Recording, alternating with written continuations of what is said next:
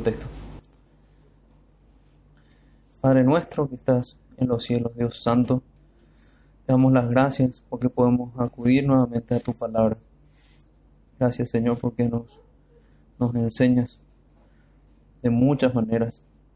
Y te rogamos ahora, Señor, que nos acompañes, que me guíes, que nos guíes a todos, Señor, a adentrarnos más en el conocimiento de tu palabra a recibir tus exhortaciones y a recibir el conocimiento de ti que nos lleva a amarte más. Te pedimos este favor, Señor, que estés con nosotros ahora. Oramos en nombre de Jesús. Amén. Bueno, hermanos, proseguimos con nuestro estudio del libro de Génesis. Vayamos a Génesis capítulo 33. Génesis.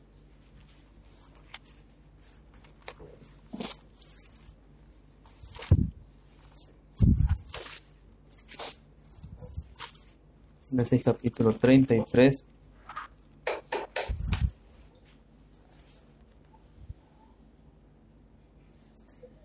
Dice así su palabra, desde el versículo 1. Alzando Jacob sus ojos, miró y aquí venía Esaú y los cuatrocientos hombres con él. Entonces repartió él los niños entre Lea y Raquel y las dos siervas, y puso las siervas y sus niños delante, luego a Lea y a sus niños, y a Raquel y a José los últimos.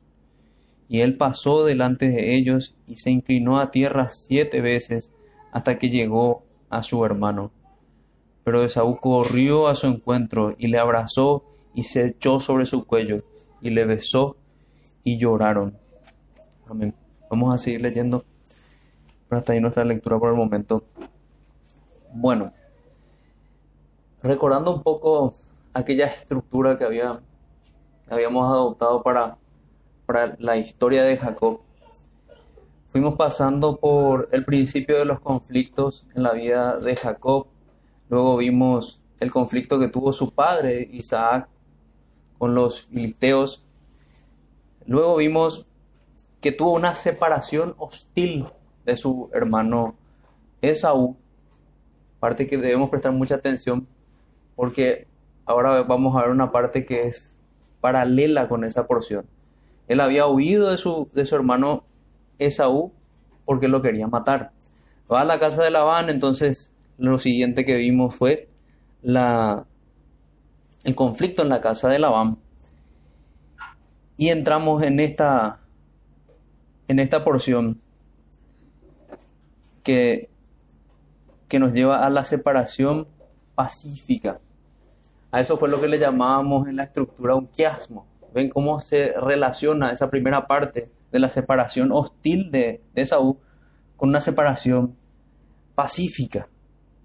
Entonces, vamos a ponerle título como para recordar también esa estructura y ese evento, separación pacífica de Esaú. Separación pacífica de Esaú. Al igual que en, Proverbios 16, 7, vamos a ver en esta porción, cuando los caminos del hombre son agradables a Jehová aún a sus enemigos hace estar en paz con él. Eso es lo que se ve aquí en la vida de Jacob. Jacob vimos en el capítulo anterior que peleó con Dios y prevaleció. En este capítulo vamos a ver que hay que vence también con el auxilio de Dios a la ira de su hermano Esaú que finalmente es aplacada. Se reconcilia con su hermano Esaú.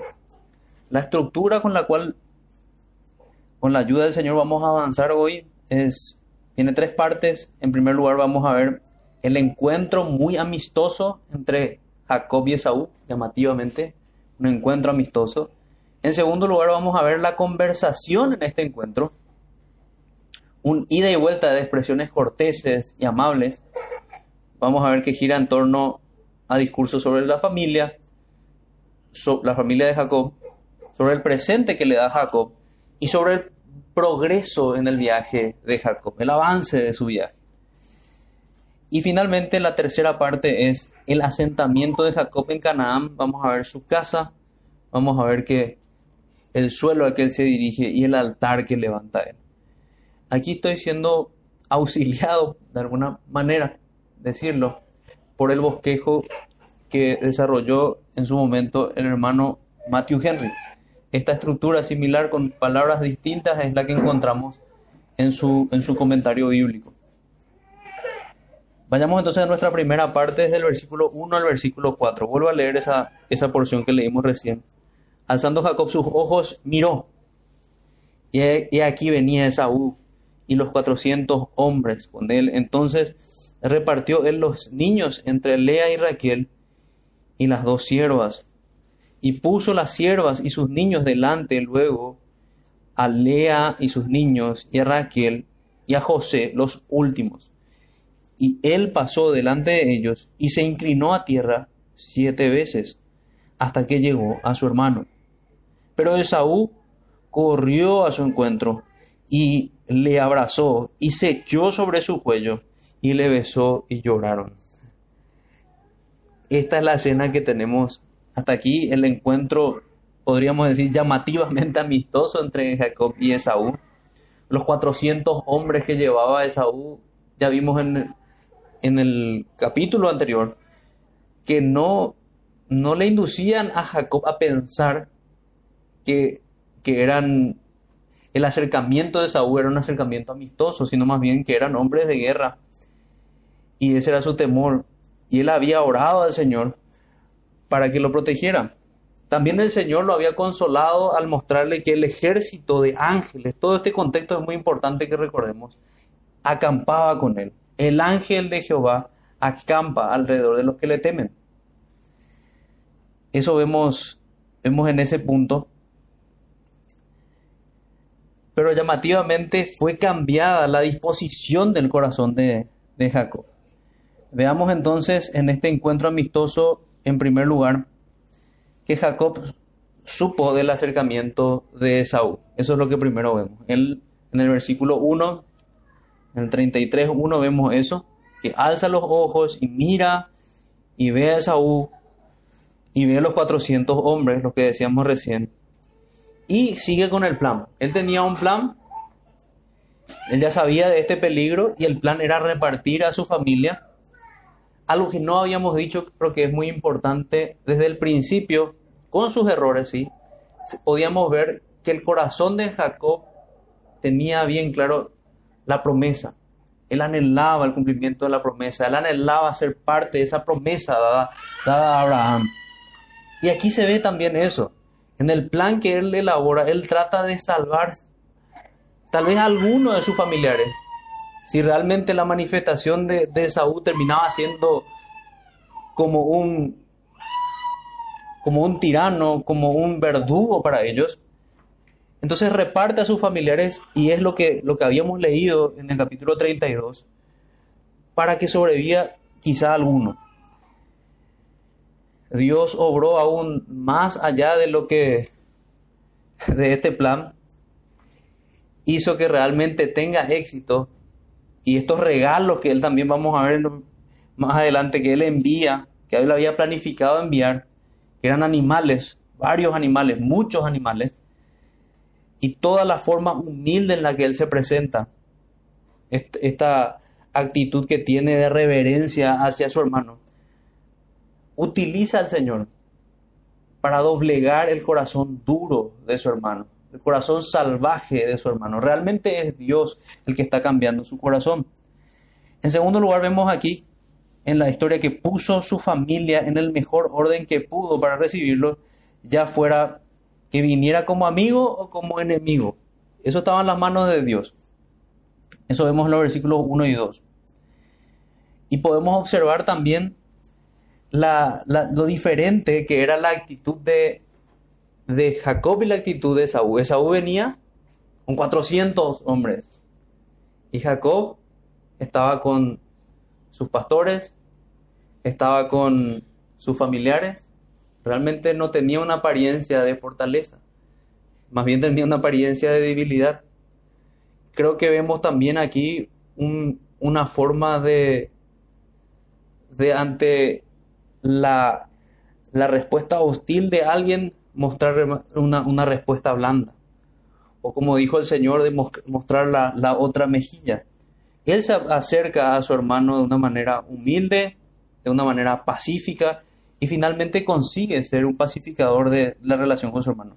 En tercer lugar, en esta porción, en este encuentro, que finalmente fue amistoso, en las expresiones, vemos las expresiones de amabilidad que se intercambian de la mejor manera que pudo haber entre ellos. Vemos que Jacob se inclinó ante Esaú, eso vemos en el versículo 3. Aunque temía a Esaú, él se rinde en homenaje como a un hermano mayor.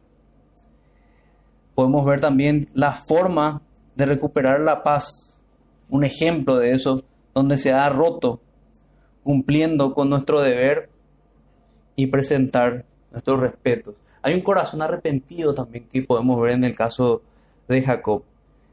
Él muestra ya reverencia, muestra respeto a su hermano. Con todo este gesto muestra que realmente él ya no era el mismo que había engañado a su hermano.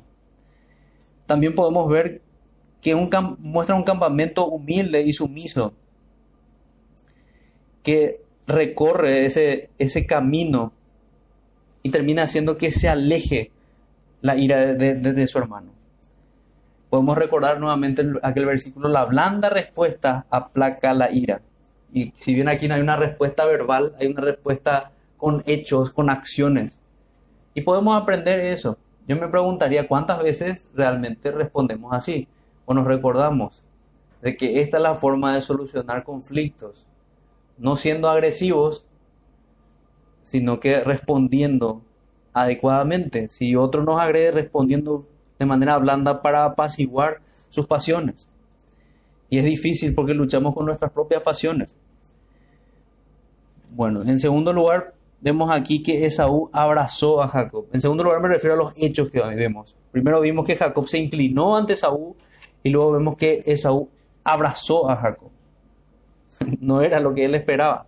Corrió a su encuentro no con pasión, sino con amor. Me refiero a no con pasión, pasión de ira para destruirlo, sino que llamativamente con afecto, con amor, y como quien sinceramente se reconciliaba con él. Lo recibió con todos los cariños imaginables, lo abrazó, se echó sobre su cuello y lo besó. Y ahí muchas especulaciones en, varias porciones aquí.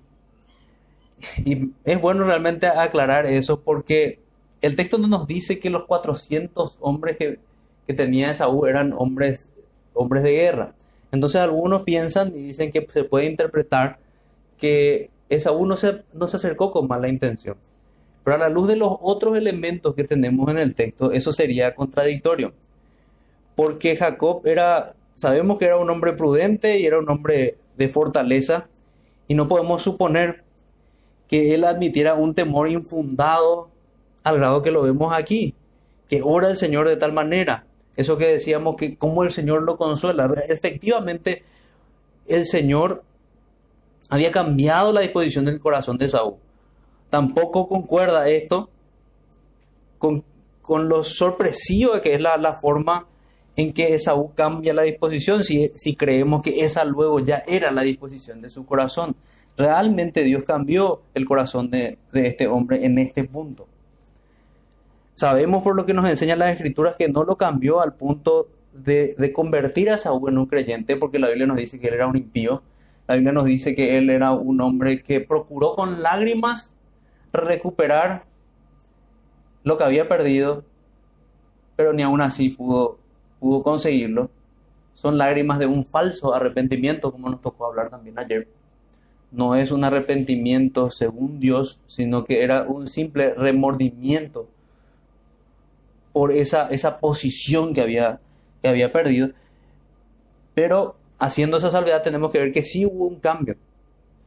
Podemos entender que Dios refrenó la maldad de, de Saúl por amor a Jacob y que Dios tiene ese poder para hacer lo mismo hoy, hoy en día.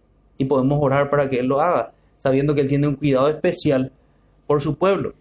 Recordemos que las características de Esaú eran lo más parecido a una bestia. Ese era Esaú, pero aquí lo vemos como un hombre tierno. Era Dios obrando allí, era Dios restringiendo su, maldad. Esa es una aclaración que debemos hacer por si nos encontramos con esas, con esas otras explicaciones. Aparte que tenemos que también recordar, así como sabemos cuál es el Esaú que nos describe las escrituras, tenemos que ver que en este punto de la historia de Jacob vemos a un Jacob cambiado.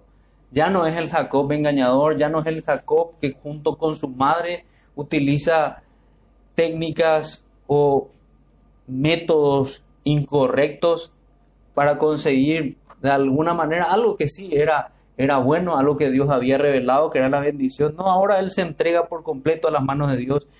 Incluso lo llamativo aquí, el, el, evento este que se arrodilla ante su, ante su hermano, es que nos, nos muestra claramente que Él la deja plenamente en las manos de Dios, haciendo la salvedad que tampoco ese esa honra que él le da no es adoración, sino que más bien es una reverencia eh, como respeto.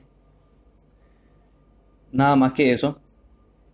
Pero muestra eso a su hermano olvidándose de, aquello otro, olvidándose de ser exaltado.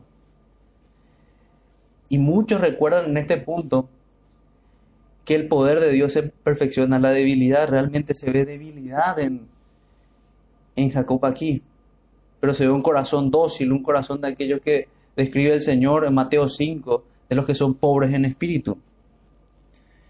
También podemos ver en el cambio de disposición de, de Esaú que Dios tiene los corazones de los hombres en sus manos, los corazones de los reyes, de todos los hombres. Y Él puede hacer que como los repartimientos de las aguas van de un lado a otro, Él también puede hacer que las disposiciones de sus corazones vayan de un lado al otro hacemos bien en orar en las dificultades, por tanto. Llamativo, decía Matthew Henry aquí, que él puede de repente convertir a los enemigos en amigos, como lo hizo con dos Saúles. A nosotros no nos es tan fácil ver a Saulo como Saúl, pero es un derivado del mismo nombre. Entonces dice, dos Saúles. Uno, el primer Saúl, que lo vemos en primera de Samuel, es restringido por la gracia de Dios para que no haga daño a, David, y el otro, por la gracia de Dios, es renovado en su interior, que es el apóstol Pablo. Es llamativo el juego de palabras que utiliza allí. Lo mismo ocurre con, con Esaú también aquí. No es en vano, también cita de Matthew Henry, confiar en Dios e invocar en el día de la angustia. Aquellos que lo hacen a menudo encontrarán el problema mucho mejor de lo que esperaban. Otra cosa que no debemos pasar por alto, ambos lloraron aquí. Nosotros podemos pensar que, que Jacob lloró efectivamente como él lo dice, él siente que ve el rostro de Dios, porque había, habido, había visto el cuidado de Dios en este evento, lo había visto a Dios en su providencia, así como lo había visto en Peniel o en Betel había visto realmente el cuidado del Señor, aquel que le dijo que saliera, aquel a quien estaba obedeciendo a pesar de los peligros, aquel lo había protegido en este momento. Pero luego tenemos que pensar en el llanto de Saúl. La Biblia no nos dice tampoco cuál es la razón de su llanto, pero podríamos pensar en esas cuestiones naturales que se encuentran en los hombres, que son la pena y la vergüenza, Probablemente fue eso lo que movió a, Esaú a llorar porque realmente estaba dispuesto y estuvo dispuesto mucho tiempo a matar a su hermano. Él tenía el corazón como Caín. Y si no fuese por la gracia de Dios, él hubiese matado a su hermano. Es eso lo que nos describe la escritura. Vayamos a nuestra segunda parte ya viendo esta conversación desde el versículo 5 al versículo 15. Tenemos entonces la conversación en este encuentro, que decíamos que era un ida y vuelta de expresiones corteses y amables. Y podemos ver que es sin la menor insinuación de la vieja demanda, de la vieja querella entre ellos. Veamos, leamos el versículo 5, el versículo 15 dice, y alzó sus ojos y vio a las mujeres y los niños y dijo, ¿quiénes son estos? Y él respondió, son los niños que Dios ha dado a tu siervo. Luego vinieron las siervas, ellas y sus niños, y se inclinaron, y vino Lea con sus niños, y se inclinaron, y después llegó José y Raquel, y también se inclinaron. Y Esaú dijo, ¿qué te propones con todos estos grupos que he encontrado?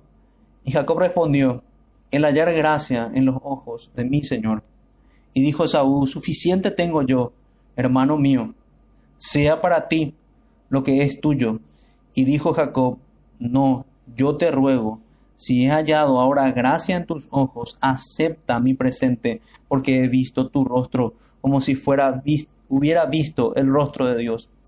Pues que con tanto favor me has recibido, acepta, te ruego, mi presente, que te he traído como porque Dios me ha hecho merced, y todo lo que hay aquí es mío. E insistió con él, y Esaú lo tomó. Y Esaú dijo, anda, vamos, y yo iré delante de ti. Y Jacob le dijo, mi señor sabe que los niños son tiernos, y que tengo ovejas y vacas paridas, y si las fatigan, en un día morirán todas las ovejas.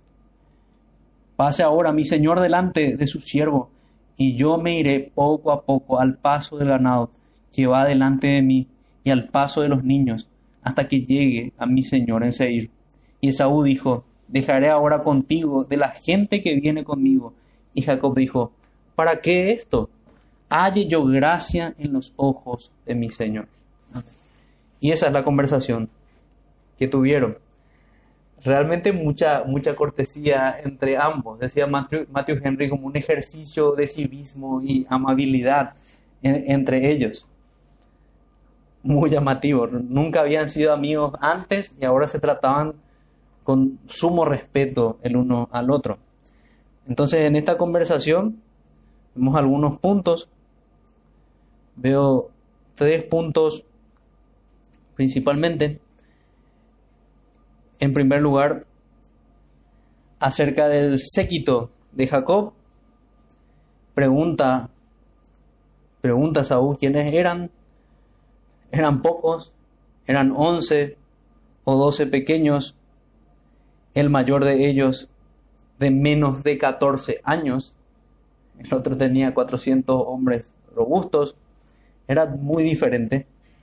Pero igual le pregunta, ¿quiénes eran? ¿Quiénes son estos? Dice Esaú.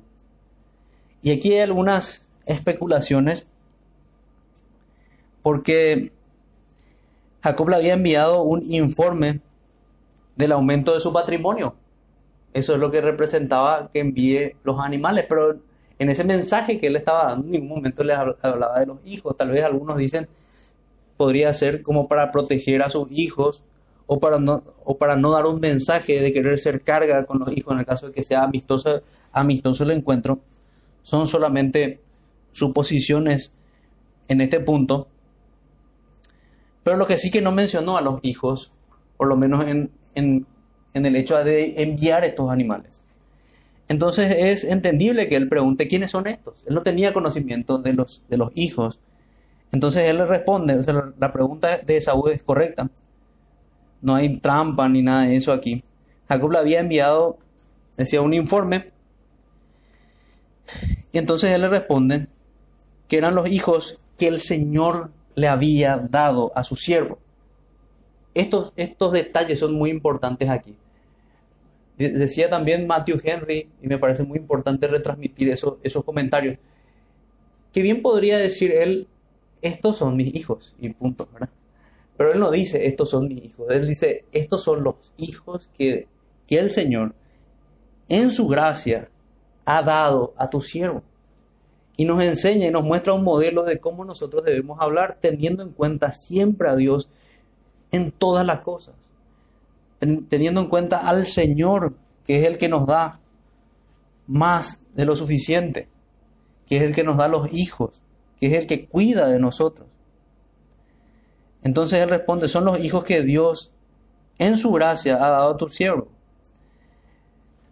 Ya decía que podría ser suficiente lo otro, pero Él es específico. Y así también debemos ser nosotros, enseñar el lenguaje de Canaán a los demás, hablar del Señor.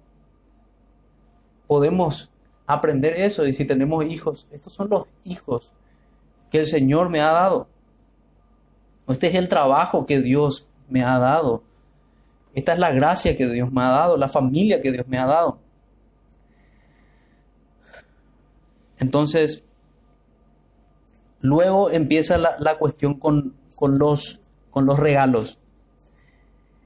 Luego de decir que sus hijos son un regalo de Dios para él, empieza a responder la cuestión del regalo que él le había hecho a Esaú. Fijémonos que luego de decir, en otras palabras, lo que dice el Salmo 128, herencia de Jehová son los hijos, que son un regalo selecto de parte de Dios, pasamos al regalo que había enviado. Esaú primeramente lo rechaza modestamente porque tenía suficiente, dice Esaú. Él tenía suficiente y no necesitaba más. Eso es lo que expresa él. Su razón es correcta, tengo suficiente. Tanto que no estaba dispuesto a tomar nada en disposición aquí. Podemos aprender que no debemos ser codiciosos, que debemos entender que el Señor muchas veces nos da lo suficiente y no debemos buscar más. No debemos buscar aprovecharnos de los demás, tampoco buscó eso en este punto Esaú. También podemos reconocer algo que ocurre y sigue ocurriendo hoy día, que muchos de los cuales no son del Señor, no tienen bendiciones espirituales, pero tienen bendiciones materiales. Están fuera del pacto de Dios, pero sin embargo tienen riquezas en este mundo. Y qué llamativo recibir exhortación de la vida de Saúl. Preguntémonos, un hombre impío como Esaú pudo decir es suficiente, pero nosotros a veces somos insaciables y decimos no, no es suficiente, quiero más y más. Y se encienden codicias nuestro corazón. Es suficiente. Realmente si aplicamos un remedio para matar nuestras codicias, de muchos pecados vamos a ser librados. Y de hecho es parte de la falta de conflicto o la inexistencia del conflicto aquí, que el corazón de Saúl ya no sea un corazón en este aspecto, un corazón codicioso en este punto.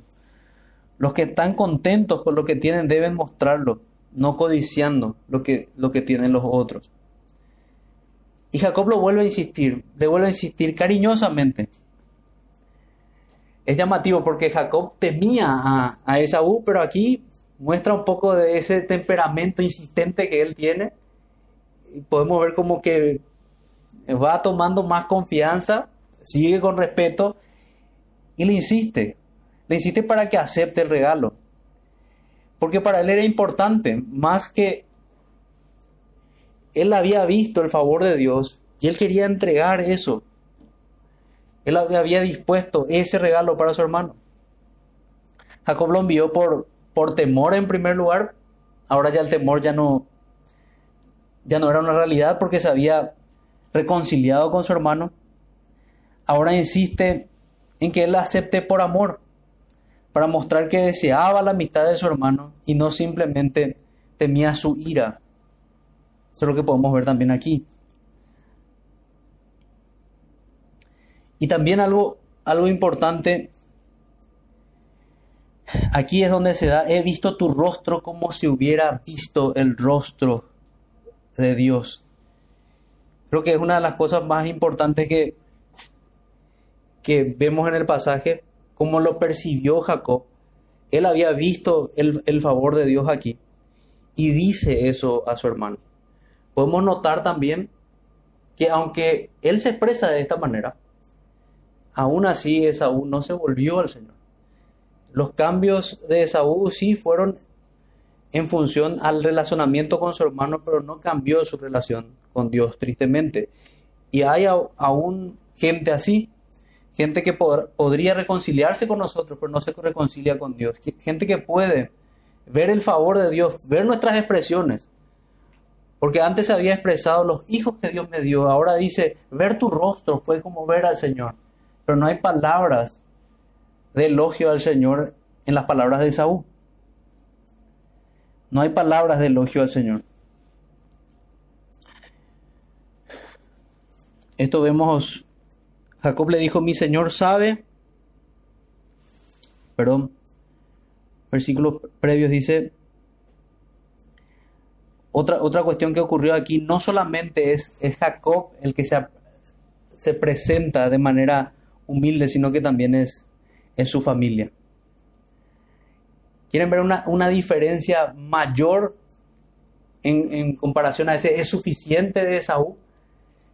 Lo que responde Jacob nos enseña un nivel superior realmente al que nosotros deberíamos llegar. Y Jacob básicamente lo que responde que él realmente lo tiene todo en el Señor. Así también deberíamos responder nosotros, no solamente que es suficiente, sino que lo que nos da el Señor es todo, es todo lo que necesitamos.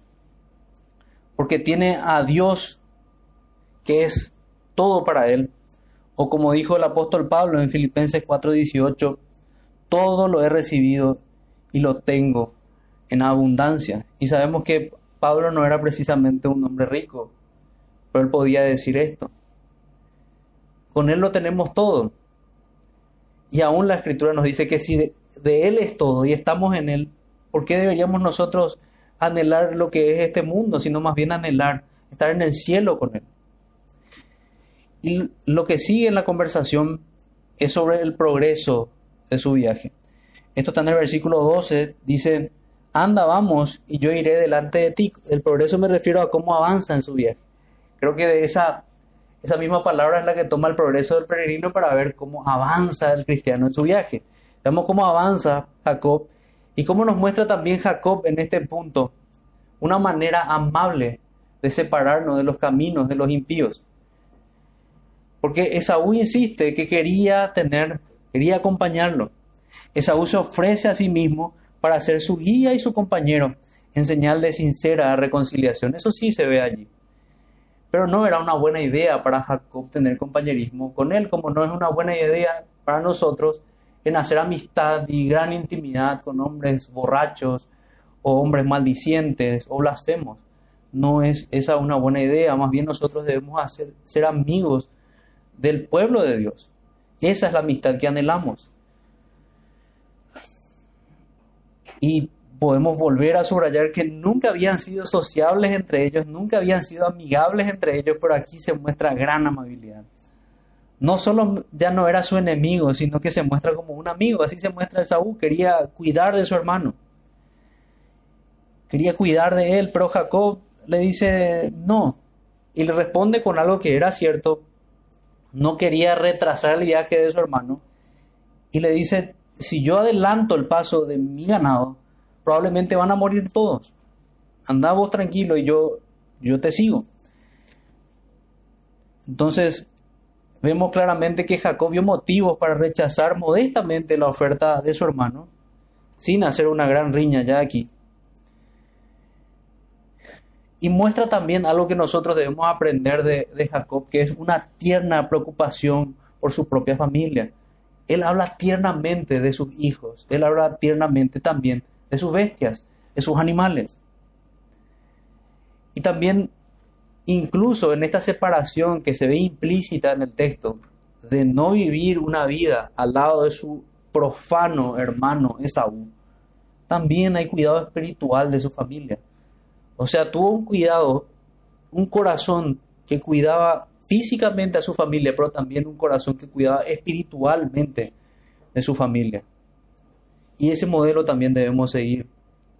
Algunos podrían incluso verse confrontados aquí, porque hay muchos que tal vez preferirían sus negocios antes que que prospere su familia, que prosperen las devociones en, en, sus casas, que prospere el cuidado de sus casas. Y no es eso lo que hace Jacob, sino que más bien se muestra, así como se muestra Cristo, nuestro buen pastor, quien cuida de nosotros, también Él cuida, cuidó de ese pequeño rebaño que tenía hasta este punto. Él no, no desea lo que tiene Esaú. o sea, lo, lo que no desea que Esaú se quede con él, más, bien lo que quería decir, no desea que Esaú disminuya sus pasos, sino que más bien que vaya por su camino. Y concluimos que aquí tenemos un recordatorio de hay con quienes no debemos andar en el camino. Nosotros debemos andar con los que temen a Dios. Con ellos debe ser nuestra amistad íntima. Porque las, como, como citaba el apóstol Pablo, las malas conversaciones corrompen las buenas costumbres y podríamos decir también que corrompen los corazones de los santos. Nosotros debemos atesorar lo que el Señor puso en nuestros corazones. Y muchas veces, como imágenes que usa Juan Bunyan en su libro, vamos a tener que correr tapándonos los, los oídos, tapándonos los ojos, para no ser contaminados con este mundo. Otra cosa que hace Saúl, fíjense, ya que Saúl no iba a ir con él, él le ofrece protección, él le ofrece su guardia. Esaú, quien era un hombre que miraba solamente lo físico, él no sabía de los ángeles que estaban protegiendo a Jacob. Entonces lo ve desprotegido y le ofrece su guardia, le ofrece el cuidado de sus... Aquí es que vemos claro que de esos hombres él lo vio sin, sin pajes de armas, él lo vio sin lacayos alguno, lo vio débil. Pero Jacob rechaza esto. Jacob rechaza humildemente y por varias razones que nosotros podemos conocer. Sabemos que él entendía que tenía la protección divina, que sabía que había dos campamentos, el suyo y el de los ángeles. Y también sabemos y podemos ver que él no necesitaba la pompa de Esaú. Él no quería parecerse a su hermano Esaú. Él no necesitaba ningún aire de grandeza, como tal vez el mundo nos pudiera ver a nosotros. Que nosotros necesitamos más y más y más, como ellos buscan, como sanguijuelas. Y en realidad nosotros, los cristianos, somos como, como se describe aquí a Jacob. Podemos decir que todo lo que nos da el Señor lo recibimos de su mano y es suficiente y aún más lo tenemos todo porque lo tenemos a Él. Y en esta conversación vuelve a mostrar eso Jacob. Vayamos ahora a nuestra última parte, es el versículo 16 al 20, que es el asentamiento de Jacob en Canaán. Finalmente él se asienta en Canaán. Versículo 16 dice, así volvió Esaú aquel día por su camino a seguir. Y Jacob fue a Sucot y edificó allí casa para sí, e hizo cabañas para su ganado, por tanto llamó el nombre de aquel lugar Sucot, que significa cabañas. Después Jacob llegó sano y salvo a la ciudad de Siquem, que está en la tierra de Canaán, cuando venía de Padam Aram, y acampó delante de la ciudad, y compró una parte del campo, donde plantó su tienda de mano de los hijos de Amor, padre de Siquem, por cien monedas. Y erigió allí un altar, y lo llamó el Eloge Israel. Esto es Dios, el Dios de Israel. Amén. Dios, el Dios de Israel. Entonces vemos que él llega a Sucot, ya terminó todo ese sorpresivo encuentro, ya él se hallaba en paz. Y él no fue un hombre que simplemente se, se encontró dando gracias a Dios, sino que erige un altar a Dios. Adora a Dios.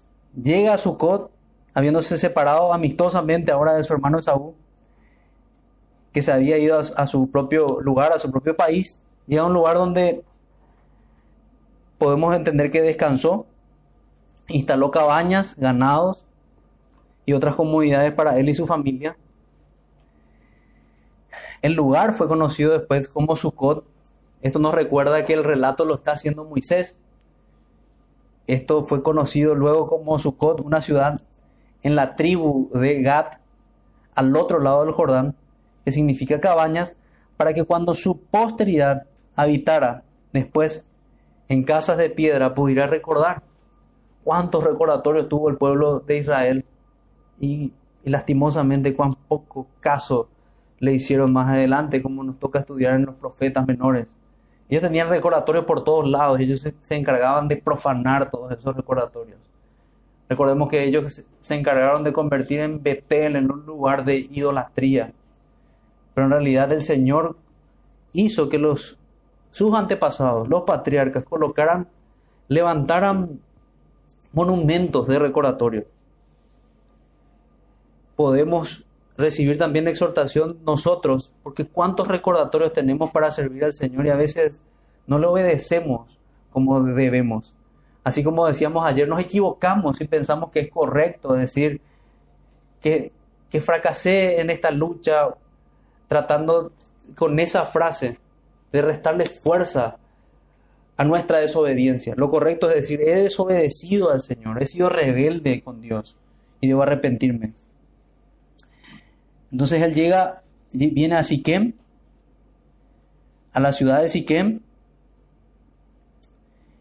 llega sano y salvo, lleva en paz, sin necesidad de ese séquito, porque había una razón por la que Saúl ofrecía a esos hombres de protección, porque había peligros de ladrones, había peligros en el camino, pero era Dios el que cuidaba de él, por tanto él no necesitaba de esos hombres.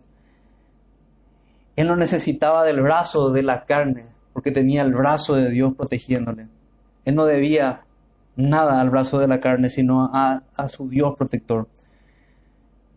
Después de este viaje peligroso en el que se encontró con muchas dificultades, llegó sano.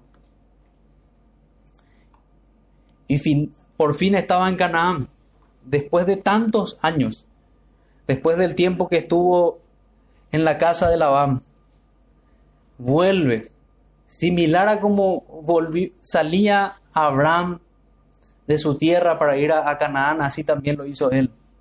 Y aquí por fin él estaba asentándose en Canaán, en paz. Tengamos en cuenta que las enfermedades y los peligros deben enseñarnos cómo valorar la salud y la seguridad y debe ayudarnos a ensanchar nuestros corazones en agradecimiento cuando nuestras salidas y entradas se han preservado de manera notable. Esa podría ser una forma de aplicar para nosotros. Nosotros pasamos por peligros y cuando los peligros pasan, ¿será que damos gracias a Dios de esta misma manera? Buscamos empleos y cuando los conseguimos, ¿será que damos gracias a Dios realmente con todo el corazón y lo alabamos en todos nuestros caminos? Otra cosa que Él hace, Él compra el campo. Hay mucha discusión aquí porque algunos dicen, ¿por qué compró? No tenía que haber esperado, eso era una promesa de Dios. Pero vemos nuevamente aquí a un Jacob pacífico. Él quería sentarse en ese lugar y, lo hizo en paz también con los hombres que estaban en ese tiempo, esperando el cumplimiento de la promesa. En su momento el Señor le iba a dar la tierra a él y a su pueblo. Él había entendido que no debía fabricar con ningún tipo de argucia humana lo que la promesa de Dios había establecido. Ya vemos a un hombre maduro en cuanto a la palabra de Dios también aquí. No había llegado el momento para tomar posesión. Está contento de pagar lo suyo y eso también podemos entender algo similar. Vemos con David, él quería esforzarse y aquí vemos que él da dinero para evitar disputas con los actuales ocupantes. Algo muy importante también aquí, hay muchos que dicen que en este tiempo, en la antigüedad, no había dinero. Bueno, es importante recordar que sí había, sí había dinero. Tengan en cuenta que el dominio no está fundado en, en la gracia. Lo que, los que tienen el cielo, esta es una cita de Matthew Henry, los que tienen el cielo a precio gratuito no deben esperar tener la tierra así. Claro, hay cosas por las que debemos trabajar. Hay cosas por las que debemos esforzarnos. Y el Señor nos, nos la va a dar fruto del esfuerzo. Y finalmente vemos que Él construye un altar en agradecimiento a Dios por la buena mano de su providencia sobre Él. El libro de Génesis, si lo vemos de alguna manera, como vamos avanzando y avanzando en Él, finalmente termina con una gran enseñanza de la providencia, pero es una enseñanza progresiva de la providencia de Dios en torno a sus promesas, al cumplimiento de sus promesas. Y aquí estamos viendo también eso. Dios protegió a la simiente prometida, de la cual iba a venir el Salvador. Eso es, podríamos ver como uno de los puntos principales aquí. Además del corazón transformado de los suyos, de los que están en su pacto. Entonces Él se muestra agradecido por la mano favorable, la mano providencial de Dios. No se contentó con reconocimientos verbales del favor de Dios hacia Él, sino que los hizo reales. Él erigió un altar. Y allí también podemos entender que tenemos que hacer nosotros. Tenemos que adorar a Dios y buscar que se mantenga la religión cristiana. Y no hay otra forma que adorándolo a Él, instruyendo a nuestra familia para que tenga un culto razonable al Dios vivo y verdadero. Tengamos en cuenta que si tenemos una tienda como la tuvo Él, debemos tener un altar de adoración a Él. Donde tengamos una casa, debemos tener una iglesia en ella.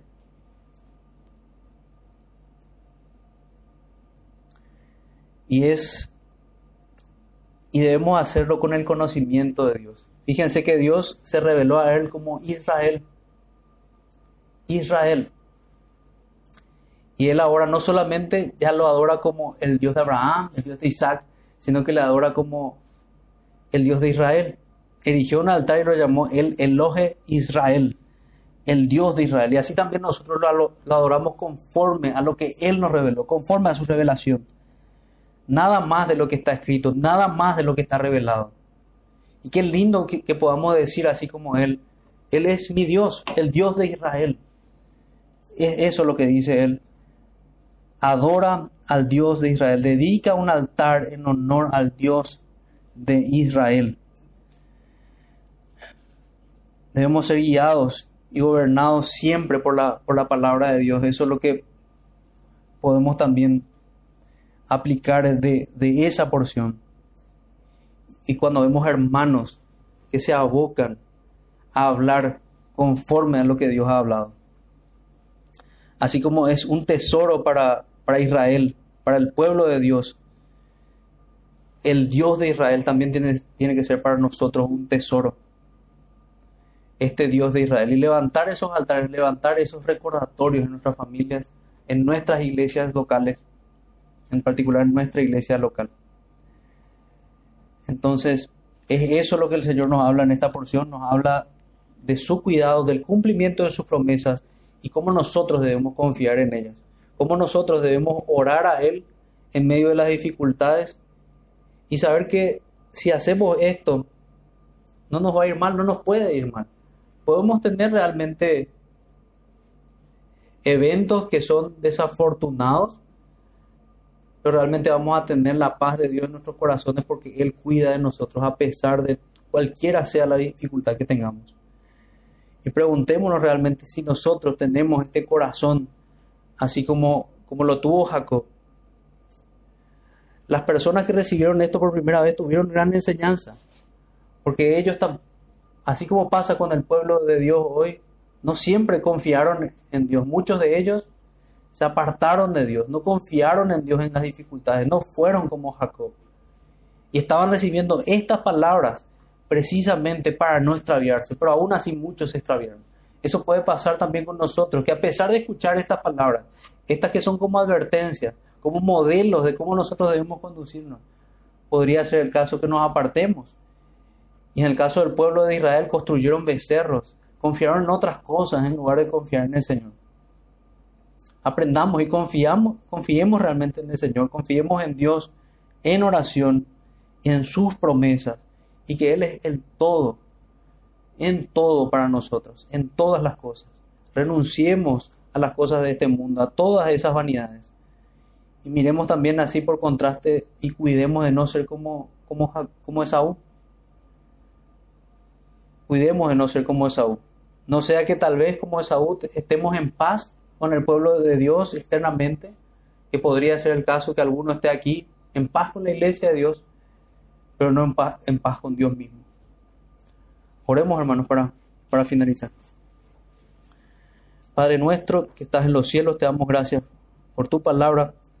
Te damos gracias porque nos das en todo lo que nos permite estudiar modelos para, para nuestras vidas, de qué debemos atender, de cómo debemos adorarte, de qué tan importante debes ser tú para nosotros.